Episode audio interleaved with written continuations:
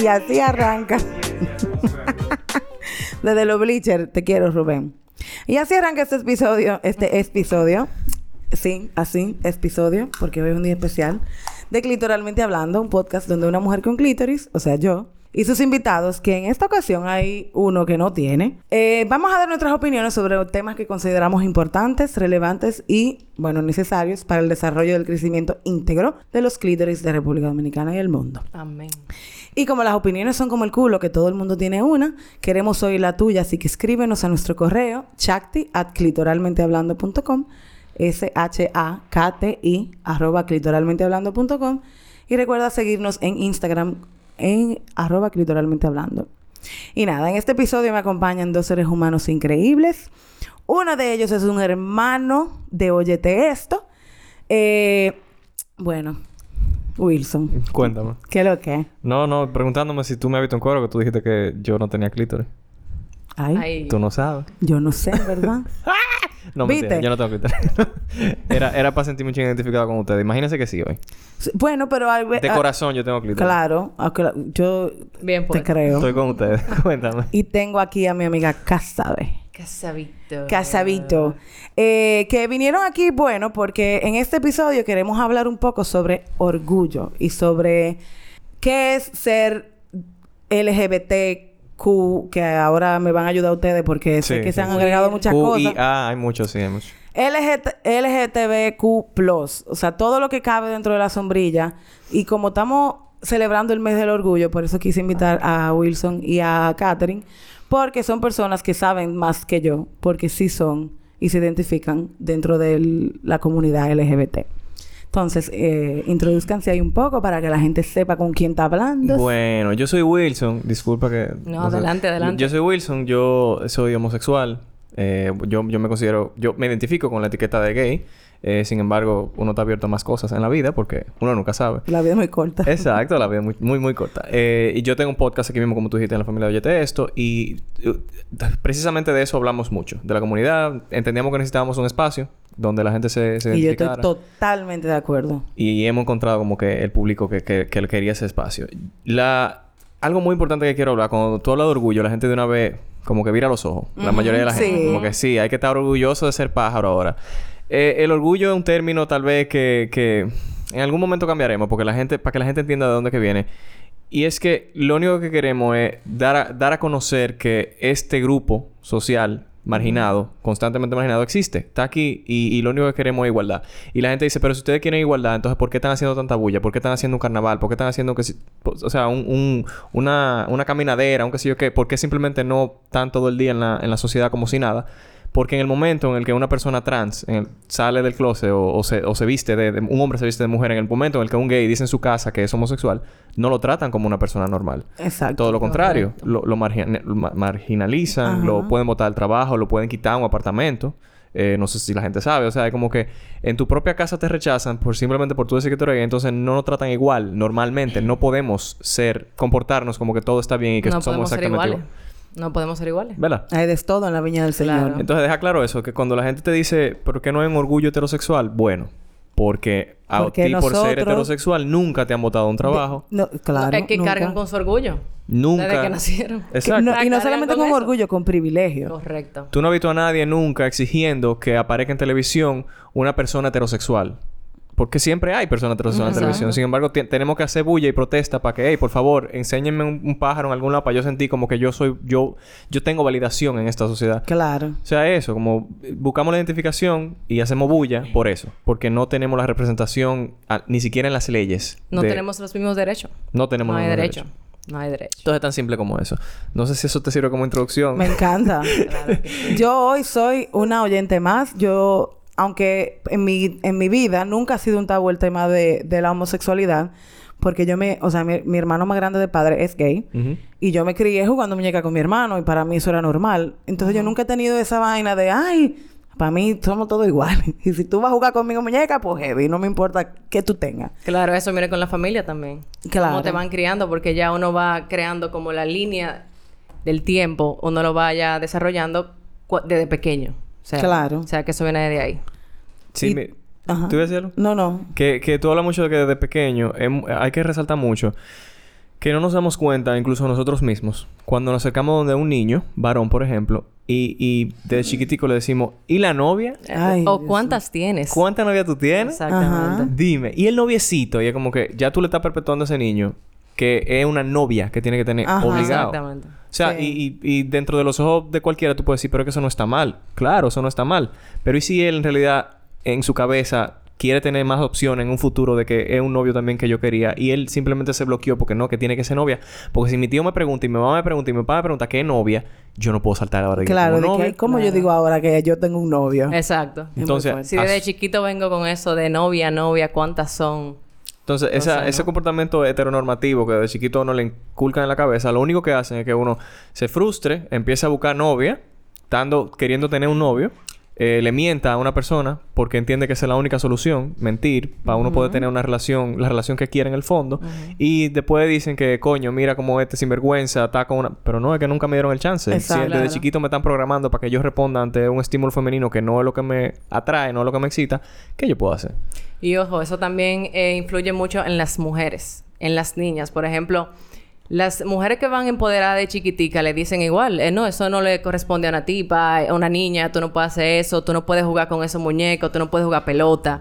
Ahí tú te quedas como que, ven acá, pero eso es un juego para mí, yo quiero ser parte de Es esto. un juego. Es un como, juego, ¿te Ay, no le entiendes? ponga esa blusa rosada a ese niño. Es un ¿Pero color. por qué? Y es un tichero. O sea, ¿por qué no? Y algo tan sencillo como los colores, que de chiquito no empiezan a poner a elegir, no, porque azul no, porque las niñas se visten de rosado, no. Yo me quiero vestir de verde, yo me quiero vestir de azul obligado, porque eso es lo que yo quiero, no es porque si me visto de azul voy a parecer un varón. O sea, no. Yo tengo un prime que desde chiquito siempre tuvo la disyuntiva con su madre. De que él, él no se identificaba como niña. Y las peleas constantes de no me quiero poner un vestido eran terribles. Y yo decía, pero ¿por qué que no lo dejan ponerse un pantalón? Porque dentro... Yo tenía como 11 años y decía, pero ¿cuál es el problema de que ella en ese momento se ponga un pantalón? O sea, it's just clothes. Eso no determina, o sea, eso era un capricho de mi tía en ese momento, de que quería verla como un bicochito. Pero eso no, o sea, como que desde chiquito los niños yo entiendo que, que te dan las señales. Cuando tú los cortas con las reglas, entonces ellos empiezan, a- yo entiendo que empiezan a crearse como trauma. Claro. Y, y, y de ahí vienen muchísimas cosas, de, de la represión de la, del- de la exploración y de la sexualidad. Vienen muchísimas cosas que al final Claro. después dicen, este un loco, no, loco, no, un loco. No es que lo ven como anormal. no dejaron. Además de que, just to be clear, yo creo que aquí todo el mundo ha tenido, aunque sea una experiencia con el mismo sexo de niño. Claro que sí. Yo me claro. acuerdo que cuando yo tenía 8 o 9 años, yo tenía una... com- No. Sí, como 7 8 años, yo tenía una compañerita del colegio donde nosotros nos trancábamos en un, en un cuarto a ver nuestros, a nuestro cuerpo. Porque Claro. en ese momento yo sentía que yo estaba descubriendo mi cuerpo y yo quería saber si éramos iguales. Y nosotras nos tocábamos y teníamos como esa, esa exploración. No era, no, era, no era nada Ni sexual. siquiera era sexual, exacto. No era nada sexual. Era simplemente como de explorar El cuerpo. Porque al final, ¿cómo uno aprende? Probando que se sabe. Claro, y, Claro, y, claro. lo- y los padres no se dan cuenta que los niños eso lo hacen desde chiquitico. Y, y que ellos sí se dan cuenta porque ellos mismos tal Ni vez lo hicieron. con morbo. Claro. Exacto, no, No es, con es con morbo. curiosidad porque ta- no conozco el tema, no me, no me quieren hablar del tema tan pequeño tal vez. Y, y yo en, ese- en esa edad que yo estoy descubriéndome sexualmente, entonces ¿qué yo hago? Voy con el- lo que tengo más cerca, un primo, una prima, un hermano, una hermana ahí como que no Una vemos. amiguita, sí. Un- exacto, una amiguita, como que La eso pasa. La vecinita. La vecinita. La Te- vecinita te- no se queda. Lo dijiste con un, colo- con un sazoncito. a mí fue un primo, a mí fue un primo. Sí, Claro, muy uno, bien. uno empieza Sí. escalando. Mira, recordé, tú estabas mencionando mucho de, de lo que le inculcan a los niños de los roles de género. y, y yo me, me transporté a un video que vi que me llegó mucho, que yo no me di cuenta que, que hasta yo tal vez lo hacía inconscientemente, que le dicen a un grupo de niñas, una por una en un video, corre como niña. Y ellas corren como si fuera relajando, así como que, ¡ah! como, como torpe corren. Y, y le dicen a un varoncito, corre como niña y corre como torpe también. Entonces, co- como ellos reaccionan todos a correr como así, como muy torpe, como una, una muchachita así, como moviendo los brazos torpe. Como Phoebe, no, la no de tengo, Friends. no tengo otra palabra de repetir, exacto. Como Phoebe la de Friends corre. Eh, llega un momento donde todos hacen lo mismo y después le, le dicen a las, a las hembras, a las niñas, corre como tú corres. Y ella corre como una Normal. persona normal. Exacto, normal. Y ella me- y después le preguntan por qué tú hiciste lo primero y fue como que se ponen a pensar como que mierda, es que me han inculcado que, que hacer algo como niña es hacerlo así, mal, torpe, que sé yo Exacto. qué. Porque incluso Wow. eso, tú, tú me Está entiendes. muy mal. Yo te entiendo Eso perfectamente. Y mira, Eso- me erizo. Exacto, no de eso que estamos hablando ahora mismo de que de, de, de lo, de que las mujeres la, la condicionan para que sean menos tal vez, pero que desde chiquito a uno lo condicionan de una forma sin darse cuenta. Exacto. Entonces, eso eso marca a la gente, hay que tener mucho cuidado con eso. Sí. Sí, Y más en los primeros años, que ahí es que uno ya va... Después de grande, uno va desarrollando lo que vio desde chiquito. Y ojo, Claro. el subconsciente que uno lo guarda. Ni siquiera es que uno se va acordando. No, pues cuando yo chiquito me decían esto de ti, esto. Después ya que uno se da cuenta de ese tipo de cosas. Yo me puse a leer un poco y, de- y leí que el mes de junio se eligió como el mes del orgullo LGBT más para conmemorar los disturbios de Stonewall que tuvieron lugar a finales de junio del, del 1969. Como ustedes saben, los 50 y los 60 en Estados Unidos fueron hubieron mucho enfrentamiento entre muchísimos grupos sociales, Sí. uno de ellos la comunidad.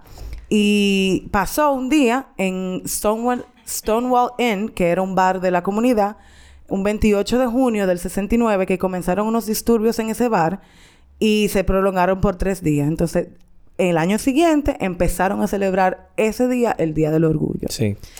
Eh, y me pareció súper interesante porque hay mucha gente que tal vez no sabe esta información y no sabe de dónde viene, a raíz de qué llegó esta celebración del mes del orgullo. Que no es de que, ay, I'm proud of being gay. Yes, I'm proud of being gay, pero no es porque, no, I'm not entitled. It's just that I deserve it. Claro. Sí, lo que, lo que pasa es que la gente no, no entiende mucho eso, que fue que un grupo de trans, de dragas, que la policía lo estaba acosando constantemente, se hartaron un día. Claro. Y dijeron, ya. Ya Ba- basta. O sea, Batas ya. ya. Basta ya. Hacen su huelga de tres días, se fajan con la policía porque es que me están metiendo preso, me están dando golpes, me están acosando simplemente porque yo me quiero vestir de mujer. No, coño. Claro. Entonces, hacen su huelga de tres días y ya después, al año siguiente, repetimos esto para que ustedes recuerden que aquí no se va a seguir abusando de nosotras. Claro. Dicen ella. Entonces se unen toda la comunidad y, y se repite y se, y se expande mundialmente recordando que esto es lo que nosotros hicimos, es derecho, es que no se nos atropelle. Claro. ¿Y qué pasa?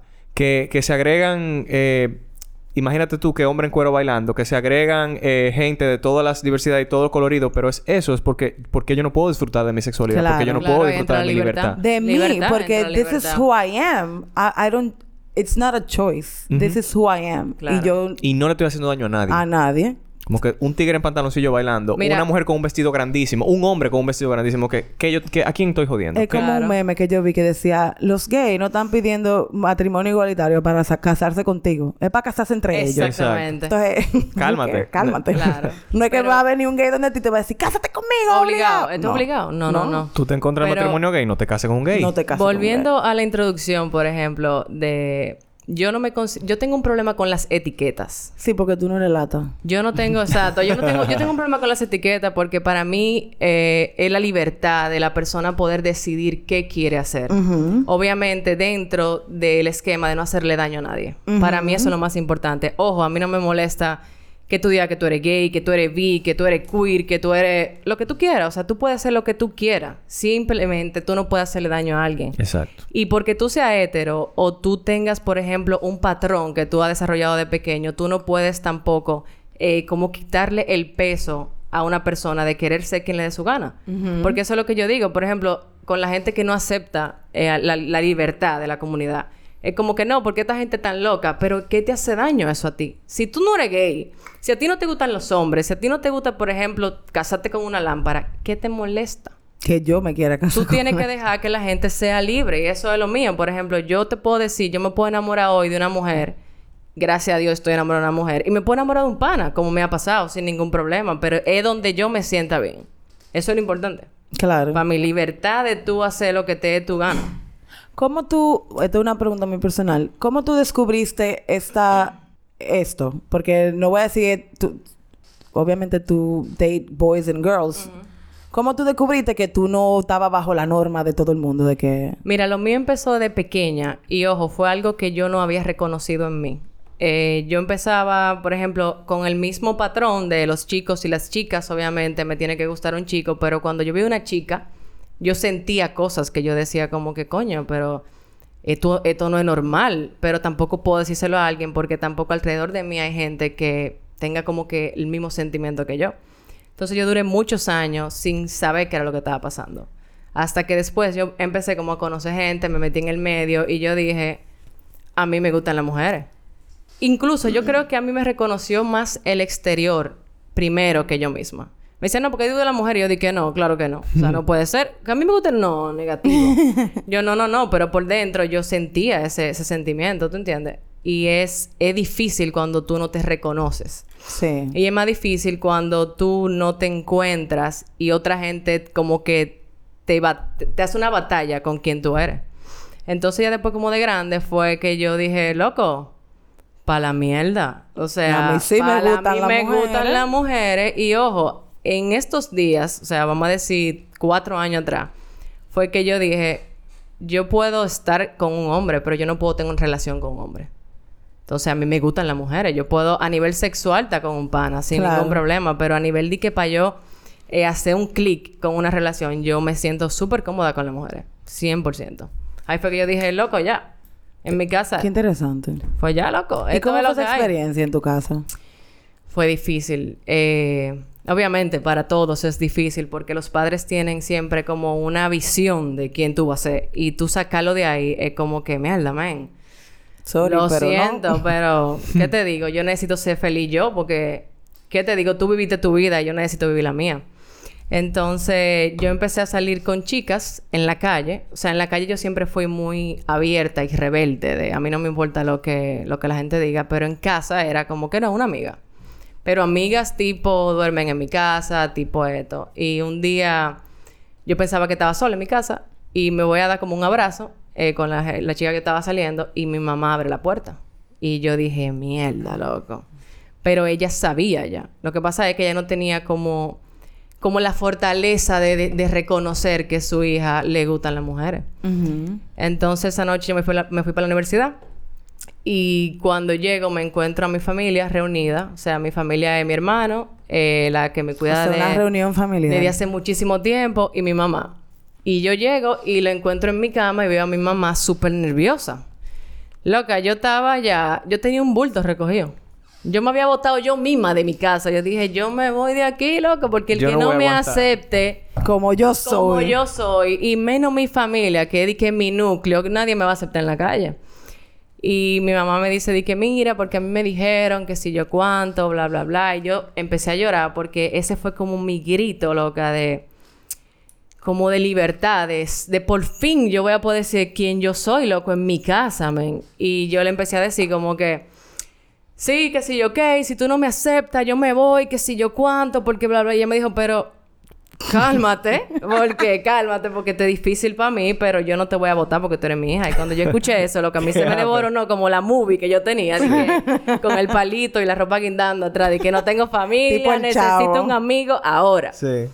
Y después fue muy... Fue muy alentador realmente. Mi mamá fue muy abierta y me dijo como que ella lo sospechaba, pero ella no, no tenía la, la, la fuerza pa- para decírmelo. Y yo le dije, mira, yo desde chiquita lo he sentido y después de grande yo he trabajado mucho en mí como profesional también, porque yo digo, si yo tengo esta condición, entre comillas, yo tengo que resaltarme de otra forma, porque para mí yo estaría un rechazo montar en la espalda. Y a mí me va a rechazar todo el mundo. Todo el mundo me iba a rechazar, loco. Y después que ya yo di que solté eso, yo puedo decir que yo me volví a conocer. Yo me conocí de nuevo, yo empecé a hacer cosas que yo quería hacer, yo empecé a, a, a tener una apertura en mi casa con ese tema que yo pensaba que yo nunca iba a tener, porque alrededor de nosotros hay mucha gente que no, como que no vive en esa experiencia, tú sabes, viven, están en el closet todavía y piensan como que nadie lo va a aceptar y loco, te van a aceptar. Te va a aceptar tu mejor amigo, te va a aceptar el que esté al lado de ti, pero el que tiene que aceptarse eres tú. Claro. O sea, de cuando yo me era- acepté fue ya. Esa es la Y batalla. el después que- clic, loco. Después que tú te aceptaste, el que no te acepte, que ruede. porque, Loco, ajá. sí. Esa es la batalla más difícil. Claro, loco. Aceptar eso, tú mismo. Eso es difícil. Sí.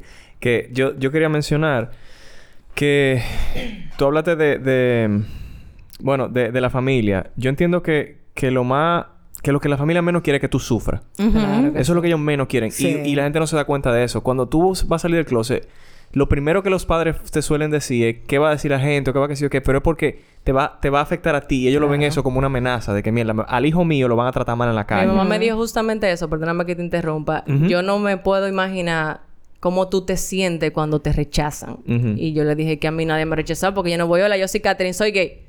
No, yo soy yo, loco, y me gustan las mujeres. ¿Y qué vamos a hacer? O sea... Y que, y que gay es una de las cosas que tú eres. Porque tú haces muchísimas otras cosas que tal vez tienen hasta más importancia. Claro, Claro. Que, y algo muy... Mira, algo que nosotros relajamos mucho, relajamos mucho en el podcast de nosotros.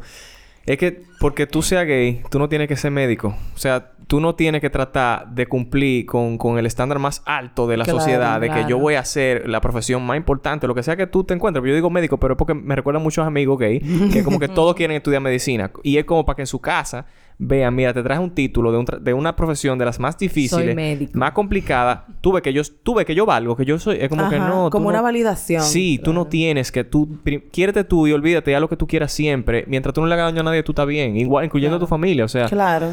Y, y muy delicado porque hablamos de que, ay, si yo, y si yo le estoy haciendo daño a mi familia siendo gay, no, espérate, porque estamos hablando de una cosa que, que, que dentro de ti que está, que tú quieres vivir tu vida porque cuando tú te estás besando con tu novio, ¿qué, qué daño tú le estás haciendo a tus padres? O sea, tú, tú, estás con tu pareja. O sea, que a ellos no les guste es otra cosa. Claro. Entonces, ellos tienen que aprender a respetar tus límites. Porque claro. no, no, tú no puedes vivir su vida todo el tiempo. No. Eh, Estoy de acuerdo. En mi caso, fue muy, fue muy gradual. Porque yo, yo conocí a mi pareja. Y yo empecé a salir con mi pareja para arriba y para abajo siempre. Y éramos como los mejores amigos. Delante de la familia. Pero llegó un momento en el que yo, que yo creo que fue del primer año de relación, yo lo llevé a la cena de Navidad a mi casa. Un amigo mío. ese es mi amigo. Ese es mi amigo. Y ya. Pero ahora, cuando yo lo llevo al segundo año, como que... Ese es mi amigo. Eh, pero tu amigo es eterno. se, dieron cuenta que traje a mi amigo de nuevo al mismo de la otra vez. Y ahora sí, era como que a todas las reuniones familiares, todas las cosas familiares, yo iba con mi amigo.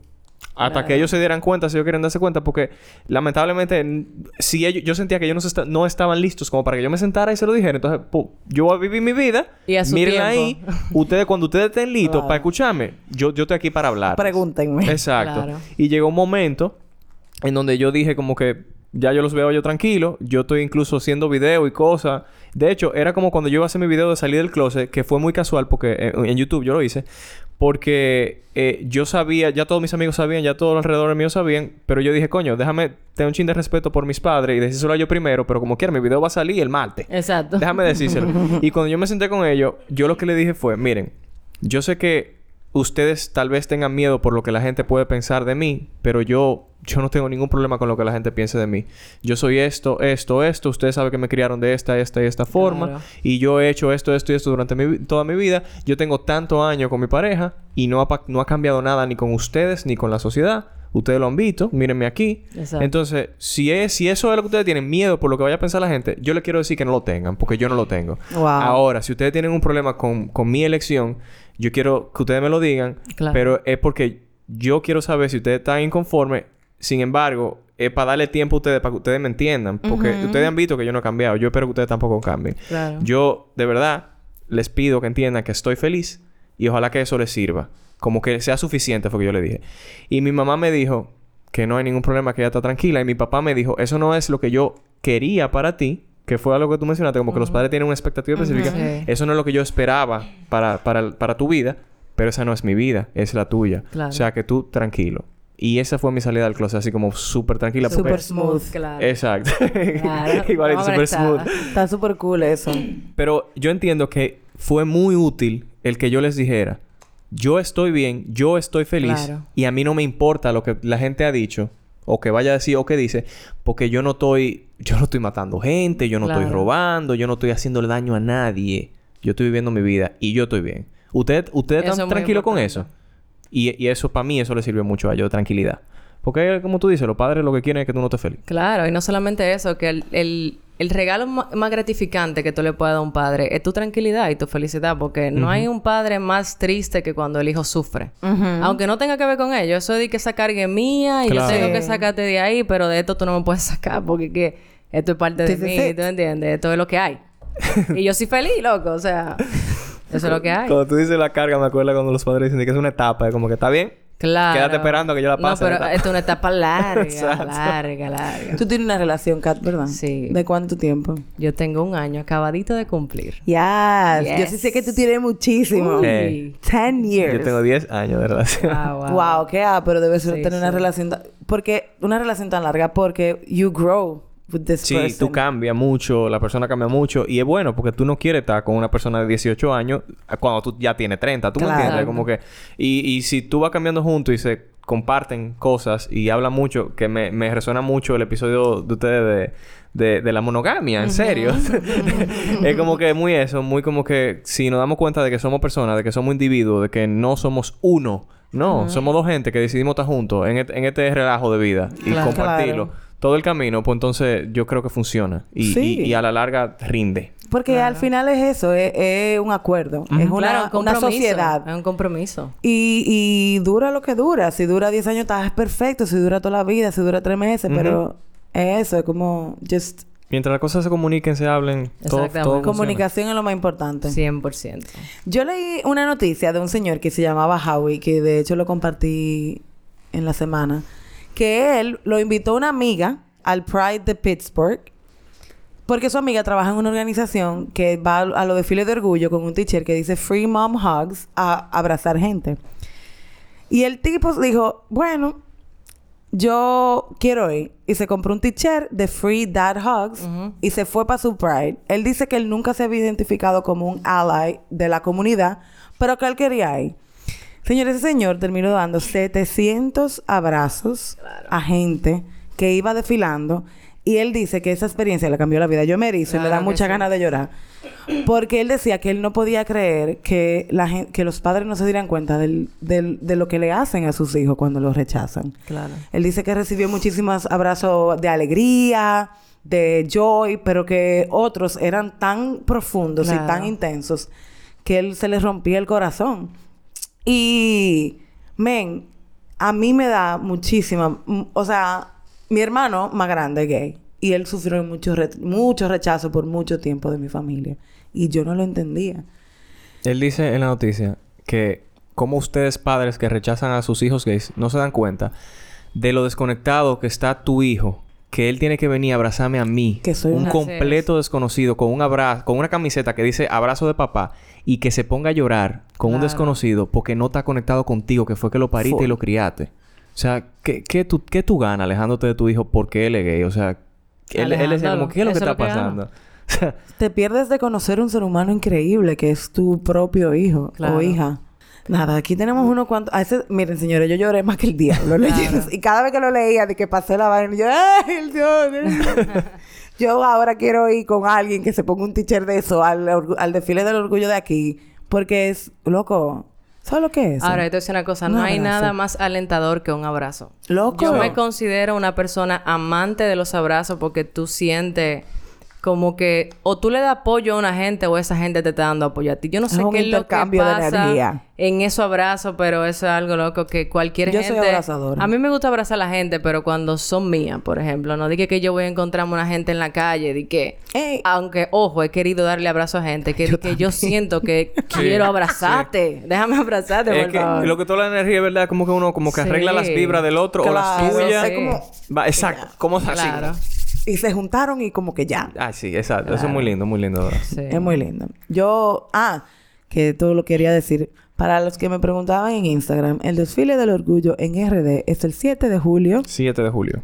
Eh, no sé qué hora, pero el 7 de julio. Be aware, porque me imagino que ustedes van a estar subiendo en Claro, el podcast. claro. Yo también, o sea, todo el que... Yo les invito. Yo he ido a como dos desfiles ya. It's amazing. Sea, eh, ver la pluralidad de la comunidad y los colores y la gente siendo realmente libre. It's beautiful. Sí. It's Ah, y entonces pasan por todos los barrios de, de- de este país que puedan, de, en este caso de Santo Domingo, pasan por todos los barrios. Tuve el cariño de toda la gente también, que, que me recuerdo también que en uno que yo fui, había una señora en un barrio, eh, Fernando escuchó, y yo la vi ahí, que estaba diciendo de, que yo lo apoyo de verdad, porque que esto está bien, porque que ellos son libres, esto no importa. Y era una señora de un barrio que tú la ves normal, barriendo, y tú lo que menos piensas es que esa mujer está atenta a los Claro, pájaros. claro. Y ella, y ella desbordando amor ese día sí porque sí, eso es hermosísimo. Señores, pero en mi historia de salir del closet, mi abuela es una doñita de campo. o sea, literal. Mi abuela vive fuera del país. Y la persona que suavizó el tema en mi casa fue mi abuela. Fue mi abuela que realmente como que es de un, de un campo en Santiago que no es de que, por ejemplo, que tú llegas a los cinco minutos, no es un buen campo metido, los almácigos. Y ella fue la que le decía, de que, oye, tú tienes que quererla porque esa es tu hija, o sea... Sabiduría, carajo. Claro, y mi mamá era como que, coño, pero... Pero nada. pero es que yo no entiendo esta vaina. Y mi- hasta mis tías, que también se criaron eh, en el campo y algunas se fueron de- del país, era así como que tú tienes que querer a tu hija porque es ella. O sea, ella no es ladrona, como tú dices, no mata gente, no le hace daño a nadie, loco. Y esas personas, aunque vengan de clase muy baja, siempre tienen a alguien alrededor que es gay. Sí. O puede Sí. ser salonero, o puede ser el amiguito de fulanito. Y le cogen un cariño que dicen de que no, sí, el pájaro ese, pero hay que quererlo. Coño, hay que quererlo porque es un ser humano, no solamente porque tiene una condición. Que a la hora de hola hora le sacan garra para decir, ey, ey, me lo deja tranquilo al pájaro. Claro, Sí. claro, y lo defienden. Claro. Lo defienden. Yo tengo un correo aquí que nos mandaron que dice, Hi ladies, girl, I love you, I love you too. Tengo una gran confusión y quiero saber qué piensan. Estoy experimentando lo duro que suelen ser las personas si eres homosexual. Tengo novia desde hace unos 10 meses. Desde el inicio de la relación su familia lo ha sabido. No es que le guste la idea, pero lo tomaron como cosa del momento y que ya se le pasaría. En cambio, mi familia solo, solo lo sabe mi madre porque tengo miedo. Ella dice que soy adulta y que sé tomar decisiones, but sometimes como que le cambia el chip y dice que necesito conocer más hombres. También me dice que mi padre me va a linchar cuando se entere debido a que crecí asistiendo religiosamente a una iglesia. Bueno, siguiendo con la familia de mi novia, ahora que ven que es algo serio y que, y que nos llevamos muy bien, su padre ha tomado medidas, entre estas, la hace trabajar días completos con él, le ha cortado la comunicación y le, dice y le dice cosas muy feas que la ponen triste. Ya casi no hablamos, no la veo, desde el día que ese don tomó esa postura y no sé cómo lidiar con esto porque siento que está, él está ganando y no sé cuánto tiempo durará esto. Realmente la quiero con locura, pero siento que la estoy perdiendo. Cuando, suelen, cuando suele escribir un mensaje, lo hace como si yo fuera una persona más. Hola, ¿cómo estás? Y siento ganas de sacarla y llevármela, pero estamos muy jóvenes. Ella tiene 20 y yo 21. Uy. I feel like a coward. Ella tiene todo este lío por mí y yo aquí en mi closet sin saber qué hacer. Wow. Vamos a darle una opinión. Por Da- favor. Eso es tuyo. Porque hay mucho tema ahí abierto. Sí. Aparte de la familia también. Yo pienso, obviamente, yo voy a hablar de mi posición. La gente sabe cuáles son sus condiciones y cómo Claro. manejar la información que recibe. Lo primero que yo haría es preguntarle a mi pareja, que en ese caso, si la, le está hablando con tanta, tanta frialdad, es si ella quiere estar con ella. Claro. Porque es una decisión que uno toma y es como su mamá le dice, tú eres un adulto. Entonces, ya como adulto que te están considerando en tu casa, tú tienes que tomar una decisión.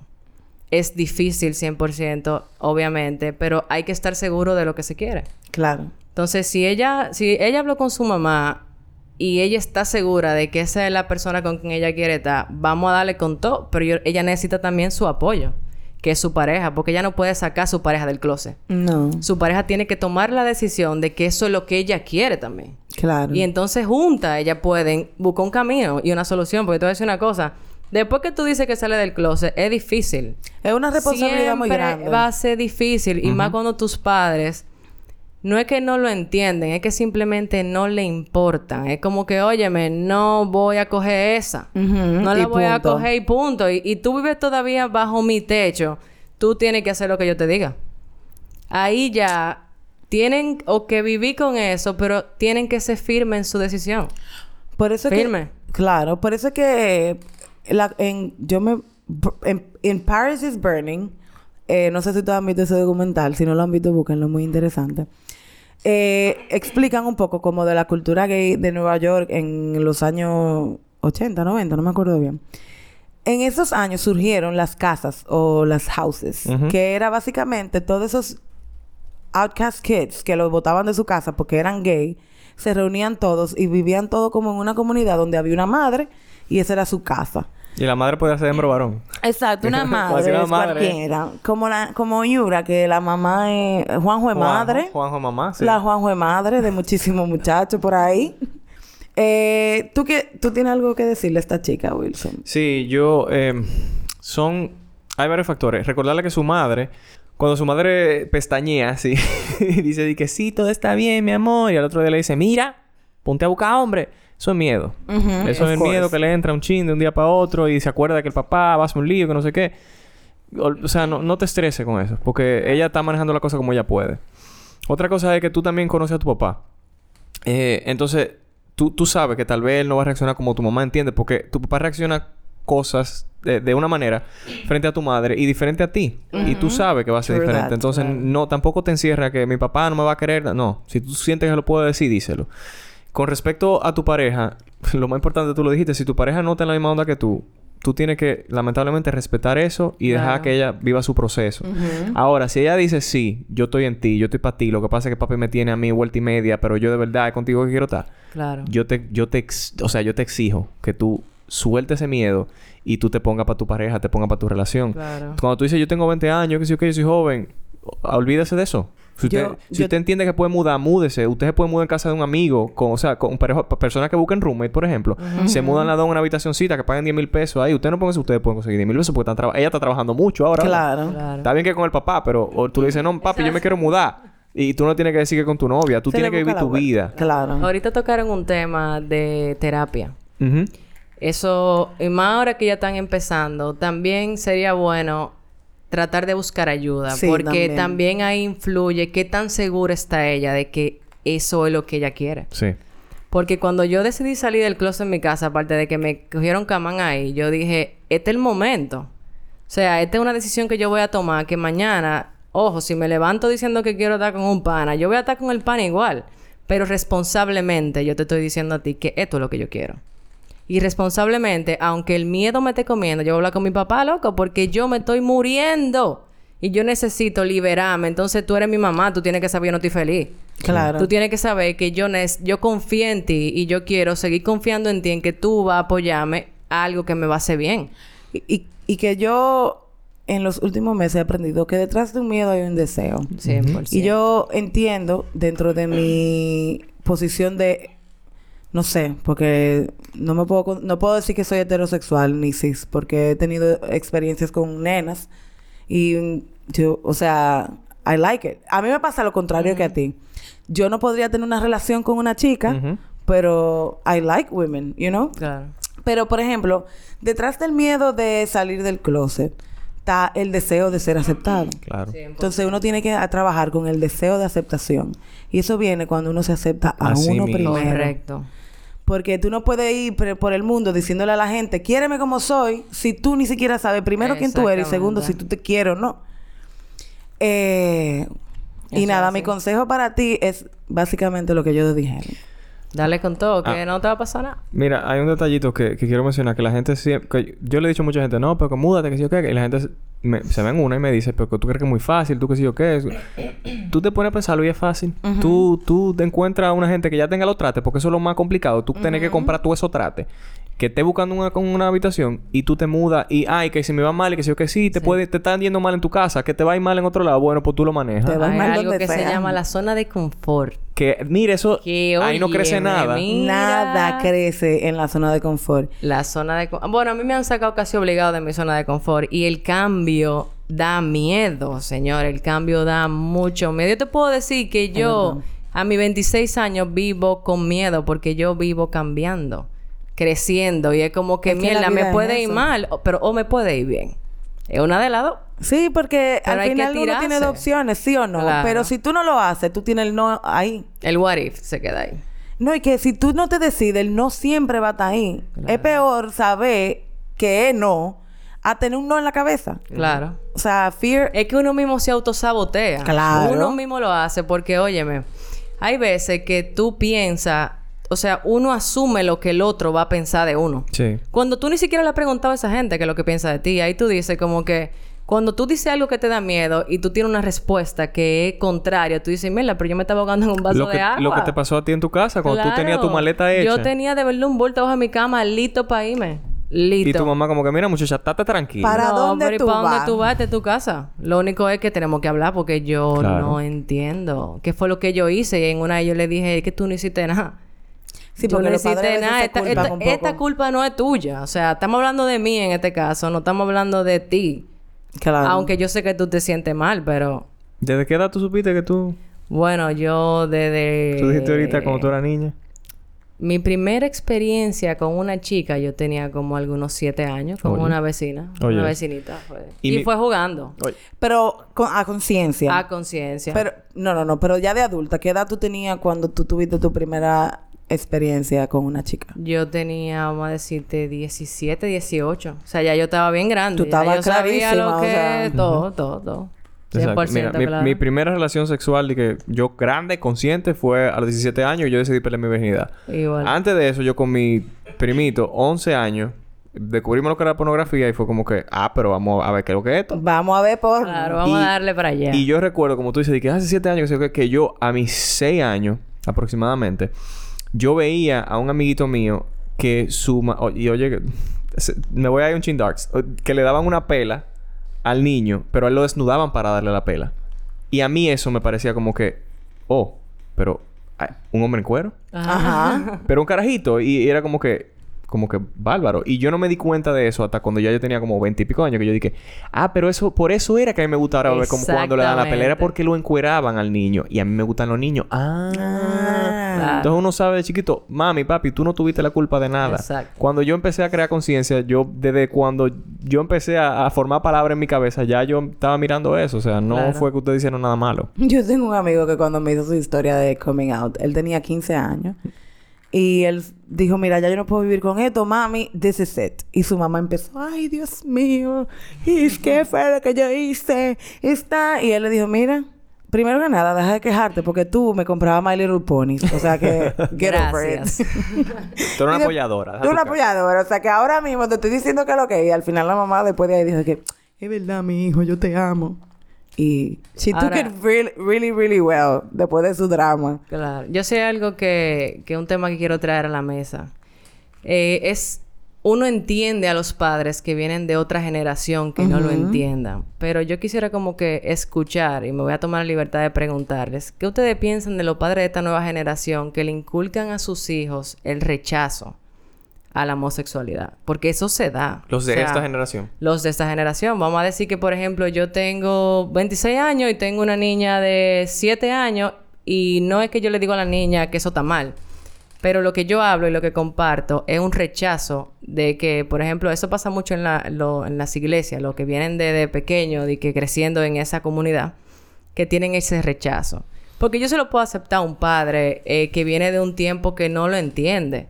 Pero a un padre de ahora, que ve cómo están cambiando los tiempos y hay mucha información, o sea, tú tienes la información en las manos y tú desde ahora estás inculcando todavía como que ese pensamiento de los tiempos de antes. Sí, yo creo que eso pasa con la gente. Como que no genera pensamiento crítico. Y empieza a reproducir las cosas que le enseñaron. Y que al final no piensan por sí mismos. Porque esas vainas que te dicen no son pensamientos propios. Son lo que oyeron de su tía, de su abuela, de su mamá, de su vaina. Y una cosa que la gente eh, adicta a la miseria. Entonces, cuando tú in- inculcas desin- o sea, desinformación, continúa ese ciclo, es para que tu vida parece que, que continúe teniendo drama, porque uh, al final tú vas a tener contacto con homosexual, un hijo tuyo te puede salir homosexual, y tú lo que vas a hacer es tu drama, y tú vas a vivirte tu película de que Ajá. me esto me pasa a mí porque como que a la gente le gusta eso. No sé, se aburren. Víctima. Víctima. Víctima, víctima, víctima, exacto. Pero poco a poco con, con... Ah, que eso se lo dije yo a una amiga mía que se llama Stephanie hace poco. Que yo me di cuenta que yo era... de- yo, yo soy de la gente que dice, porque todavía no, no ha cambiado completamente, que no, que no es bueno tener hijos, que ya. Que ya hay mucha gente en el mundo, que para qué tener más hijos.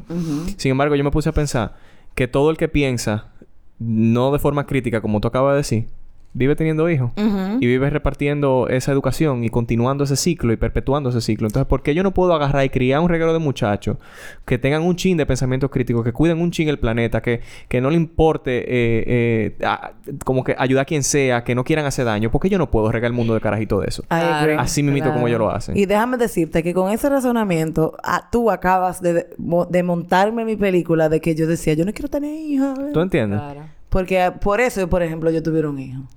Para que el sí. mundo fuera un lugar mejor. Porque es que de verdad es necesario que hagamos la transición. Claro que sí. ¿Y cómo, cómo vamos a ayudar a nosotros si nosotros decidimos, ay, no, vamos a cortar ya toda semilla y Yo- que se jode también? No. Nosotros también un punto clave, vamos a decir, de la historia. Yo creo que sí. Porque estamos en el punto medio. Incluso estamos en el punto medio de la tecnología, que ahora que están las redes sociales, porque ojo, esto ha pasado todo el tiempo. Todo, sí. Sí. Todo el tiempo ha pasado. Lo que pasa es que ahora tenemos, podemos hablar en voz alta y no sé un, una gente famosa que esté en la televisión para que me escuchen. Exacto. Yo con una cuenta de Instagram, yo te puedo decir lo que yo pienso y tú me, Y mover me escuchas y mover masa sin ningún problema. Sí. Ah, nosotros podemos hacer cambio. Lo que pasa es que también eso es una decisión que uno toma y también quién uno es. Eso habla mucho de la persona. Claro. Lo que uno comparte, lo que uno... Esos comentarios racistas, de gay, esa cosa que uno se cura de ello. No, lo que eso hay que pararlo desde Yo te- ahora. Yo te, yo te voy a decir una vaina. Hay a que mi parar. mamá, hay veces que yo le dije, alante de mí ni alante de nadie, vuelvas a decir eso. No. Yo... Por- Mi mamá en Facebook publicó en esto de una noticia falsa que yo le dije, mira, borra eso. Por favor. O sea, mami, borra eso. Ahora mismo. Eso no tiene sentido lo que tú pusiste ahí. Porque que uno tiene que educar como quiera. Claro. Claro que sí. y, e- y en verdad, yo era de la gente que antes me quedaba callada cuando oía como esos comentarios y yo dije de que en mi- yo soy parte del problema. Ujú. Porque yo me estoy quedando callada. Y yo ahora cuando oigo un des- comentario despectivo, yo digo, eh, espérate un momento. Claro. Hold on. Eso está muy bien. No, y hay veces no. que a uno se le sale sin querer. Porque, por ejemplo, yo estaba en una clase y nos íbamos a tirar una foto. Eran dos hombres y yo. Y yo estaba en el medio. Y un- el- uno de los muchachos me dice como que... eh, déjame poner... El entrenador me dice, déjame ponerme en el medio porque yo soy el entrenador. Y yo le dije, las mujeres van en el medio. Sí. Y yo paré. o sea, yo creo que tú sepas que yo me quité del medio y yo hice una pausa para la foto. Y yo, señores, yo acabo de hacer un comentario horrible que lo dije sin pensar, pero yo no pienso así En- realmente. En automático, En tú lo automático. tienes en tu cabeza. automático. Porque que eso es lo una dije. construcción social. O sea, eso tú lo tienes ahí que te lo dijeron desde siempre. Yo me sentí mal y yo Sí. dije, no, eso yo no pienso así, pero eso me salió. Mira, como que tú me digas, ¿cómo te llamas, Catherine? Sí. Ajá. Eh, pero la van a vender. eh, No la vendan, Ajá. pónganla en el medio. Póngala en el medio. Dije, no, porque yo soy la mujer. ¿Cómo así? Yo me dije a mí misma, ¿qué es lo que tú estás diciendo? Eso no es... No, no ponte ahí, ven, por favor. No, no, no. Aquí hay un correo que dice, yo soy una joven queer y desde hace un año para acá estuve pensando en lo agradecida que estoy con mi familia por siempre dejarme explorar como quería expresarme. O sea, que puedo elegir la ropa del departamento de hombre o puedo tener el cabello corto. Ya que eso es algo que muchas personas no pueden experimentar. I came out un año, hace un año a mi madre y hace unos meses al resto de mi familia and they've been super supportive y eso me llena de alegría ya que siento que puedo ser mi verdadero yo. Pero lamentablemente mis amigos no han corrido con esa suerte. Tengo un amigo gay que los padres le han hecho exorcismos para sacar ese demonio de los homosexuales. What? Is that a thing? Y Wow. recientemente lo echaron de la casa. Solo espero que algún día haya igualdad en mi país y que la gente entienda que love is love. Señores, esa vaina existe de verdad. Sí. Eso existe, sí. De que pray the gay away. Sí. That Sí, shit sí. doesn't work. Y en las iglesias tú encuentras unas personas que no solamente piensan en eso, todavía te mandan a- Men- para cambiarte la mentalidad. que Ah, pero aquí hay, que, aquí hay campos de entonces- eso. O sea, hay extranjeros que lo traen para acá. En que, en uno, imagínate un barrio en Barahona, un monte en Barahona, que donde hay un colegio que es de, de, de reformación, pero es de que cristiana. Pero es para eso, es para sacar Claro. el, el- el gay de adentro. Aquí. Y cuando Wow. tú llegas, te encuentras la comunidad. Exacto. Que quiere ayudarte a ser una mejor persona. No. Le hace heterosexual. Digo, yo he oído gente que they're not gay anymore. Eso puede pasar. Porque, Eso puede yo te voy a pasar. decir una Súper cosa. bien. Lo que yo digo es que la gente tiene el derecho de decidir lo que quiere ser. Total, señores, miren. Yo entiendo que la sexualidad se disfruta con quien tú quieras. Claro. Porque al final lo que te atrae de una gente, el sexo influye, o sea, el, el- el órgano sexual influye, pero la energía, la vibra, Ujú. como esa persona te haga sentir lo importante, porque al final, ajá. Una No de las mejores relaciones, una de las mejores interacciones que yo he tenido a nivel sentimental sido con una chica. Y fue súper cool. Y I still say that I, I wouldn't have a relationship with a girl. Pero con esa Eva yo tenía una puta conexión, señores, que era increíble. How can I deny that? Exacto, eso O sea, no, ¿cómo puede- yo no se puede negar. no se que puede yo negar. me siento así de bien con una gente. Óyeme, si, tú Claro. si, tú, si tú cambiaste tu vida, si te tocó quien sea que te tocó el corazón y tú llegaste a... Ya tú no eres de parte de esa comunidad y tú no te identificas con esa comunidad. Qué bueno, Claro. perfecto, que seas feliz, pero no, man- no empiece un mensaje de, de odio Claro. hacia lo que tú eras antes, hacia lo que a ti te traía antes o, o- o lo que sea. Y, y quiera querer cambiar el mundo entero por eso. Como que comparte tu historia, sí, pero tú no tienes por qué eh, pisar al otro o querer Claro. humillar o al otro por eso. satanizar de donde tú vienes porque that's part of you. O sea, Exacto. eso fuiste tú en algún momento. Y tú no puedes, o sea, yo siempre he dicho que la coherencia es lo más importante que debe tener un ser humano. 100%. Aparte de su palabra.